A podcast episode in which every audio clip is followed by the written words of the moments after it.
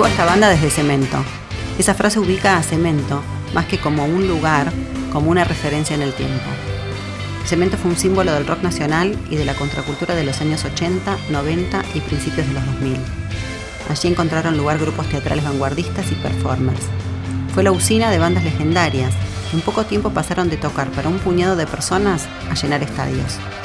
Entre las paredes transpiradas de Estados Unidos 1238 sonaron grupos de los más diversos estilos, entre ellos Sumo, Los Twist, Riff, La Renga, Las Pelotas, Flema, Animal, Hermética y la banda que sigue sonando, Patricio Rey y sus redonditos de ricota.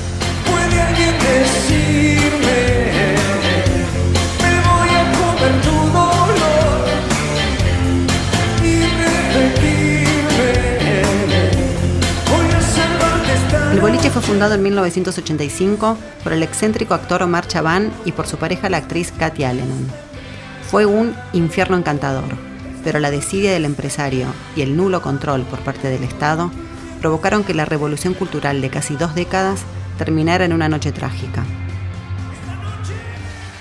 El destino de Cemento quedó sujeto al de otro espacio de Chaván, que en 2004 fue el escenario del episodio más oscuro del rock nacional, un infierno literal, la muerte de 194 jóvenes en el incendio del boliche Cromañón.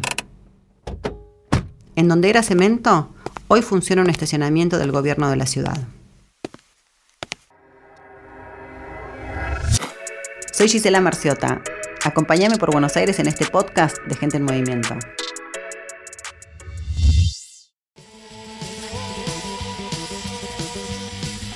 El espacio precursor de cemento fue el Café Einstein, un bar en el que no entraban más de 100 personas, ubicado en un primer piso de Avenida Córdoba, casi Pueyrredón.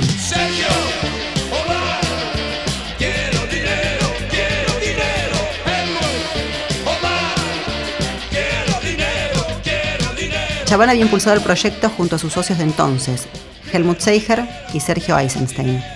Los nombres de los tres aparecen en la canción Quiero Dinero del primer álbum de Sumo, Corpiños en la Madrugada de 1983.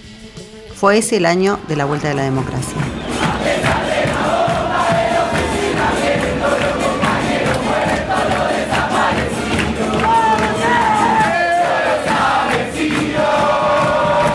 En estos momentos entra al recinto de la Cámara de Diputados el nuevo presidente argentino.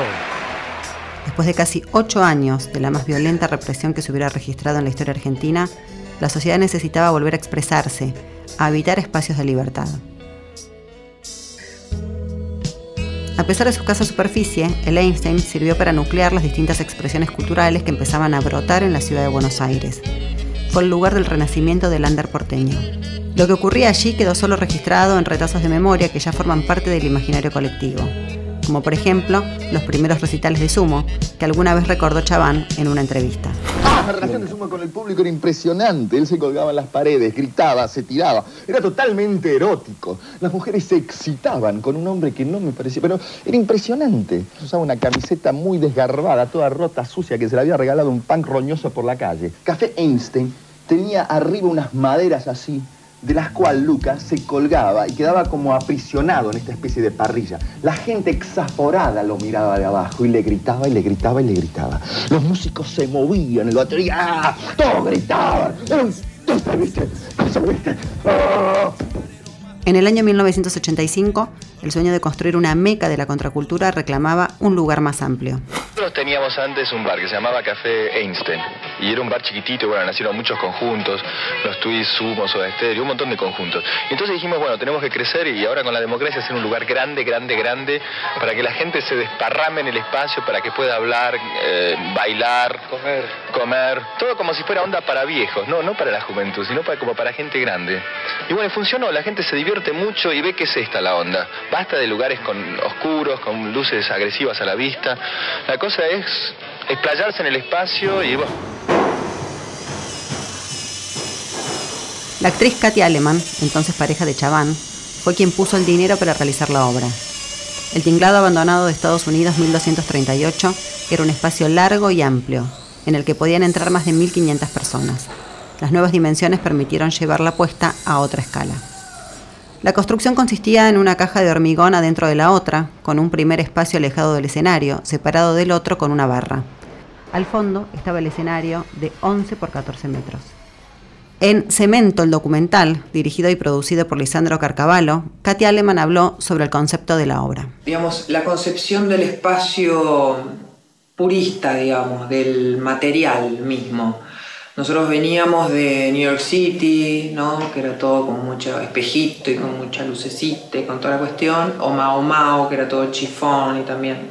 Esos eran los lugares que había, ¿no? con esa estética, digamos. Y, nos, y, y la idea, la concepción inicial de cemento era como una cosa despojada del material puro. El boliche se inauguró el 28 de junio de 1985. Los primeros meses fueron muy distintos a los que terminarían siendo con el devenir de los años y la apabullante presencia del rock and roll.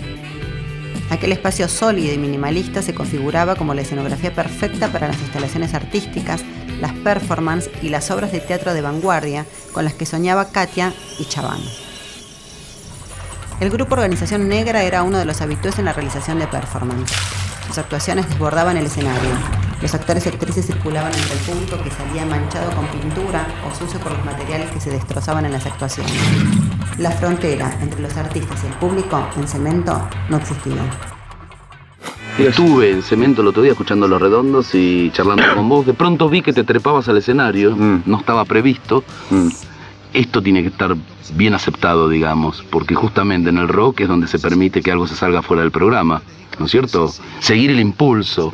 Yo también en un momento dado mandé a buscarte, decir, che, díganle a Luca que baje porque vi que se ponía nervioso. Pero yo me quedé, un, claro, se ponen nerviosos porque, no sé, si subía ¿Subiste cualquiera con, de con buena ellos- onda? ¿Subiste a estar con ellos, a cantar, Sí. a festejar? Era buena No, onda. Yo grité unos gritos idiotas y, y agarré al saxofonista que encima es amigo mío. Sí. Y, y eso, pero me quedé como, ¿cuánto?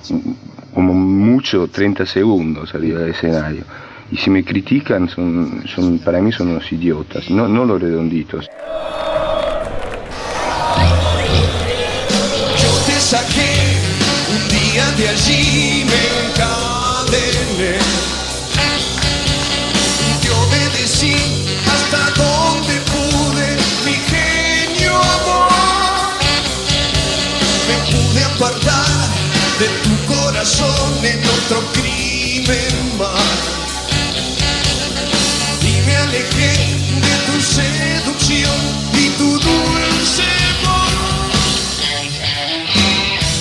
Cuenta Katia, la incorporación de bandas de rock a la grilla de cemento tuvo como objetivo poder sostener económicamente al espacio. A Chaván, según ella, ni siquiera le gustaba el rock. En agosto de 1985, Los Redondos preparaban la presentación de su primer álbum, Gulp. Tenían fecha para el 16 y el 17 en el Teatro Astros, pero pocos días antes les avisaron que los conciertos se habían cancelado. Valeria Lynch había decidido prolongar sus shows y ocupó las dos fechas que tenía la banda platense. Con los últimos detalles de obras en cemento todavía por terminar, la negra Polly, manager de la banda, arregló con Chaván. Fijaron fecha para el 23 de agosto. Ese día, el show abrió con un monólogo de Mufercho Martínez y luego el saxo de Willy Crook y los riffs de Bellinson, que fueron los que dieron comienzo al recital con Barba Azul versus El Amor Letal, el primer tema de Bull.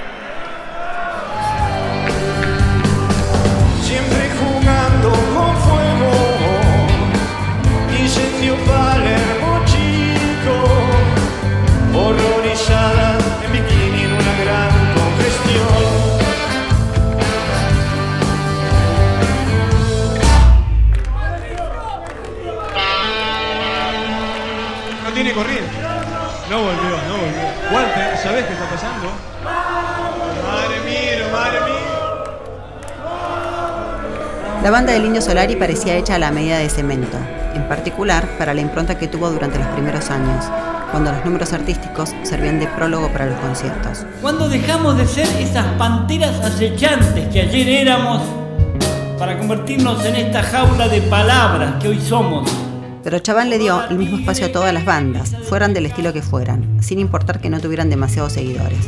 Les daba buenas fechas, les proponía acuerdos económicos mucho más accesibles de lo que en general le pedían a los músicos en otros lugares, y los incentivaba a seguir tocando en cemento.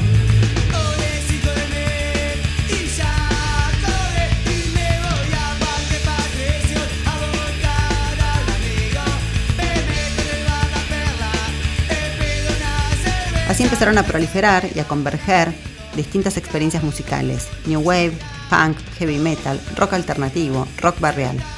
Flema. Esto no es una promo convencional. Flema en cemento. Si no, dejaríamos de ser nosotros mismos. ¿Sabes de qué estoy hablando? Entonces curtí.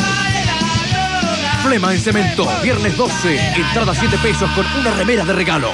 En cemento se hacían los festipunk, recitales maratónicos de toda la noche, en los que tocaron Flema, Dos Minutos, Ataque 77, Los Violadores, la banda alemana Die Totenhausen.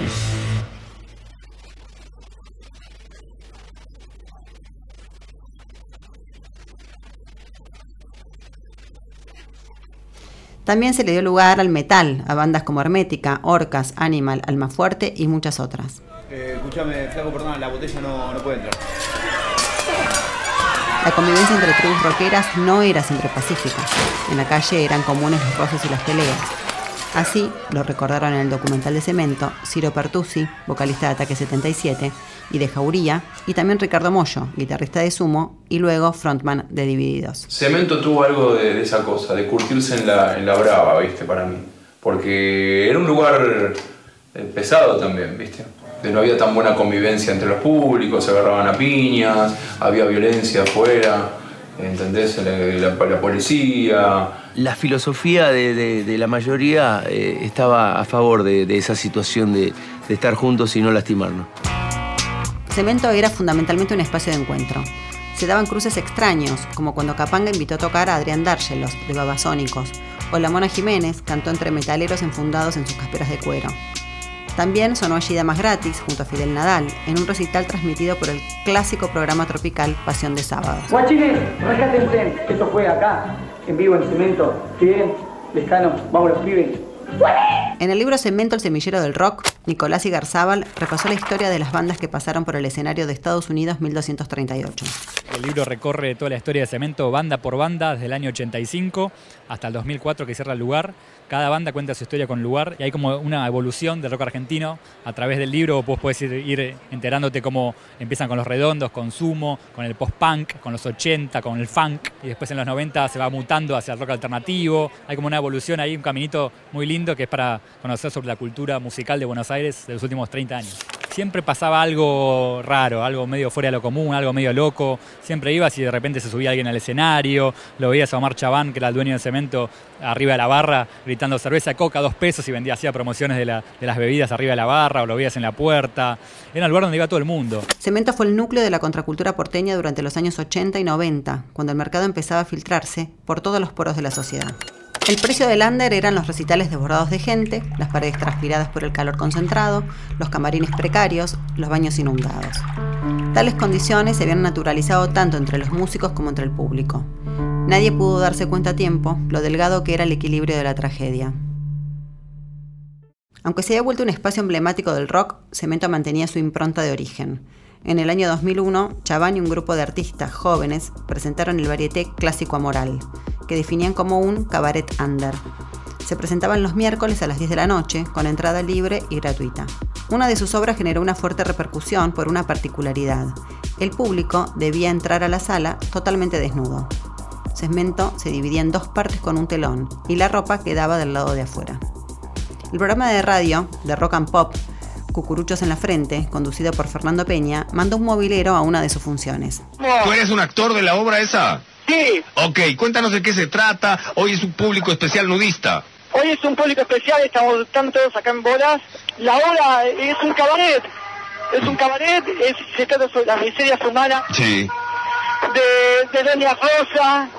Pero los actores se meten entre la gente, ¿cómo es eso? Los actores se meten entre la gente. Discoteca Cemento. Estados Unidos 1238. Jueves, viernes y sábados a las 23. Te esperamos con tu pareja.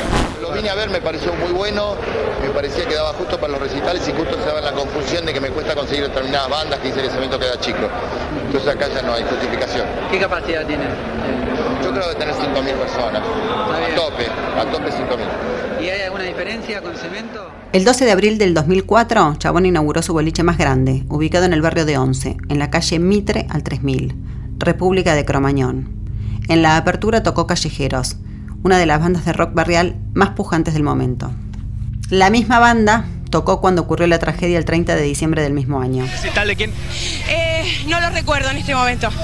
¿Cuántas personas muertas? No se sabe. Está ¿Heridas? Un montón. Más de 100 personas. Hace una hora que están trabajando. Móviles de la Policía Federal, ya que no han alcanzado las ambulancias. Muchísimas personas heridas. Se produjo un incendio producto de una bengala. Quienes estaban allí no pudieron evacuar el lugar porque las salidas de emergencia estaban cerradas con candado. Murieron 194 jóvenes y hubo un total de 1.432 heridos y heridas. Esa misma noche tocó en cemento a la banda Nuca y luego San Camaleón. Terminado el recital, el público empezó a recibir las noticias sobre lo ocurrido en Cromañón. Hora después de la tragedia, Chabán fue detenido. El mítico cemento no volvió a abrir sus puertas después de esa noche.